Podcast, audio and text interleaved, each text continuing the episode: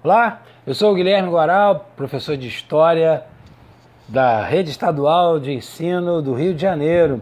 E aqui o nosso podcast final para os alunos do terceiro ano do ensino médio. É, a disciplina História. Nós vamos fazer uma coisa diferente nesse podcast final, que ao invés de estar trazendo conteúdos para vocês, eu vou estar propondo algumas questões. É, como se fosse um quiz. Tenho cinco questões aqui para esse momento final. Então, a gente vai fazer como uma espécie de revisão para comentar sobre alguns assuntos. Vamos começar? Pega aí seus passaportes, apertem os cintos e vamos começar. Primeira pergunta. Na Primeira Guerra Mundial, foram formados dois grupos, a Tríplice Aliança e a Tríplice Entente. Quais das, quais da, qual das alternativas a seguir qual das alternativas a seguir não fez parte da Tríplice Entente? Ou seja, qual país que eu vou falar agora, dessas quatro opções, não fez parte da Tríplice Entente? Tivemos Tríplice Aliança, Tríplice Entente. Então vamos lá. Alternativa A, Inglaterra. Alternativa B, Alemanha. Alternativa C, França. Ou alternativa D, Rússia. Então, qual dessas não, qual desses países não fez parte da tríplice entente? Inglaterra, Alemanha, França ou Rússia? Resposta correta é a letra. Você anotou aí? Vamos lá. Então a resposta correta é a letra B, Alemanha. É, nesses dois grupos, nesses dois grupos que fizeram parte da Primeira Guerra Mundial, a Tríplice Aliança. Nós tivemos a Alemanha, a Itália e o Império Austro-Húngaro. E na Tríplice Entente, França, Inglaterra e Rússia. Então, a Alemanha não fez parte da Tríplice Entente, ok? Aliás, a Alemanha foi uma das grandes responsáveis pela guerra por conta das suas rivalidades com a Inglaterra em relação à produção industrial, a rivalidade com a França em relação a, aos territórios de Alsácia e Lorena, territórios muito ricos em carvão, em minérios de ferro, e rivalidades com a Rússia, na ideia dos, da formação nacionalista, né, de pan-germanismo, pan-eslavismo. Então, essas correntes eram muito fortes e criavam rivalidades. Então, portanto, a Alemanha não fez parte da Tríplice Entente, ok? Vamos lá para a segunda questão. No Brasil, um político que foi presidente da República por duas vezes é um nome que está relacionado com o conceito de trabalhismo. De quem estamos falando? Alternativa A, Juscelino Kubitschek. Alternativa B, Eurico Gaspar Dutra. Alternativa C, Getúlio Vargas. Ou alternativa D, Jânio Quadros. Juscelino Kubitschek, Eurico Gaspar Dutra, Getúlio Vargas, Jânio Quadros. Então, qual é o político? Já deu um spoiler, foi duas vezes presidente da República.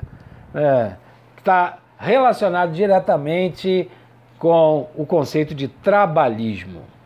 Estamos falando de alternativa correta é a letra isso mesmo, quem marcou a letra C, Getúlio Vargas.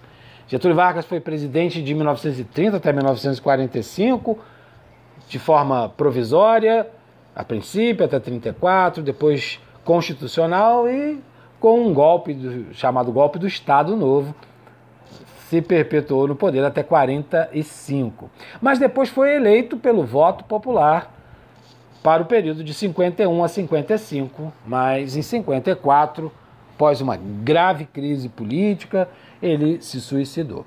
Né? E ele foi considerado o pai dos pobres, era tido como pai dos pobres, sobretudo pelas classes trabalhadoras, no qual ele foi muito importante para a regulamentação das leis trabalhistas. O Código de Leis Trabalhistas, a CLT, né, com essa consolidação dessas leis, tornaram Vargas um, um político muito querido, sobretudo pelas classes trabalhadoras e populares. Com certeza, podemos associá-lo ao conceito de trabalhismo. Terceira questão. O temor do comunismo criou vários momentos de tensão no continente americano. Um dos episódios mais dramáticos foi a crise dos mísseis em 1962. Em que país do continente americano, aí você pensa, América do Norte, Central e do Sul, foram colocados os mísseis soviéticos mirados para os Estados Unidos? Então quero saber nessa crise, né, a chamada crise dos mísseis 62, em qual país foram colocados esses mísseis apontados né, para os Estados Unidos. Alternativa A, Cuba. Alternativa B, Panamá. Alternativa C, Chile. Ou alternativa D, México. Cuba, Panamá, Chile ou México. Acertou quem marcou a alternativa isso mesmo, alternativa A. Cuba. Cuba está ali né, no, nas portas de Miami, digamos assim, o que, o que é o oceano né, que, que, ele, que faz essa divisão, né, então estão muito próximos. Né? Tanto é que muitos que não concordaram e não concordam né, até hoje com, com o regime comunista em Cuba foram para Miami, né? são refugiados em Miami, enfim. Né? É, então a proximidade ali era muito grande. Esse, essa crise foi resolvida com o desarmamento, né, tirar, retiraram esses mísseis dali, assim como os Estados Unidos também tirou seus mísseis lá da região do Oriente, que também estavam apontados né, para a União Soviética. Então, é, essa tensão durante dez dias a população mundial ficou apavorada, com medo de fato de uma guerra nuclear. Tudo dentro do contexto da chamada Guerra Fria, que eu já contei para vocês nos outros podcasts. Quarta questão. Nos anos 1990, um processo de abertura dos países ao comércio internacional, reduzindo as barreiras alfandegárias e levando fábricas multinacionais a utilizar a mão de obra barata de países subdesenvolvidos foi chamado de regionalização, unitarismo, globalização ou interiorização. Então, esse processo, né, comércio internacional aberto, franqueado a todos os países, com baixas tarifas alfandegárias, produtos sendo produzidos longe da sua matriz, como o caso das bolas Nike, produzidas em Singapura, né, pagando preços de mão de obra baixíssimos. Né? Então, como é que se chamou esse processo? Regionalização, que é a alternativa A, unitarismo, que é a alternativa B, globalização, que é a alternativa C, ou interiorização, que é a alternativa D. Acertou quem marcou a alternativa C, globalização. Esse é o processo que estamos ainda vivendo, né? que pretende né, é, unificar os países economicamente. Muito embora o aumento das desigualdades sociais e econômicas entre os países é enorme e essa política não tem ajudado a diminuir. Vamos para a última questão? Isso aí. Última questão que vamos fazer agora. Quinta questão.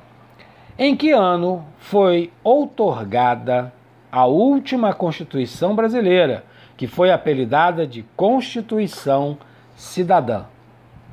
Em que ano? É. Assunto do nosso último podcast. Alternativa A, 1986. Alternativa B, 1987. Alternativa C, 1988. Ou alternativa D, 1989. Então, em que ano foi outorgado, ou seja, passou a valer a última, a, a versão mais recente da Constituição brasileira, que ficou apelidada na época né, de Constituição Cidadã. 86, 87, 88 ou 89. Acertou quem respondeu a alternativa C, 1988. Em 1986 foi convocada a Constituinte, ou seja, foram eleitos deputados com esse objetivo, redigir a Constituição. Em 1989 foi a primeira eleição direta para presidente depois do período da ditadura militar. E em 1988, o deputado Ulisses Guimarães, que foi o presidente da Constituinte, ergueu a nova Constituição, que está em vigência até os dias de hoje. E é considerada bastante avançada por trazer e debater as questões dos direitos, deveres dos indivíduos brasileiros, dos cidadãos brasileiros. Bem, minha gente, aqui me despeço de vocês, desejando muita sorte, sucesso, que possam ingressar nas universidades. Estaremos aqui torcendo pelo sucesso de vocês, que também é um pouquinho sucesso de nós, professores da rede estadual do Rio de Janeiro. Grande abraço, foi um prazer acompanhar vocês nessa jornada. Tchau! Valeu!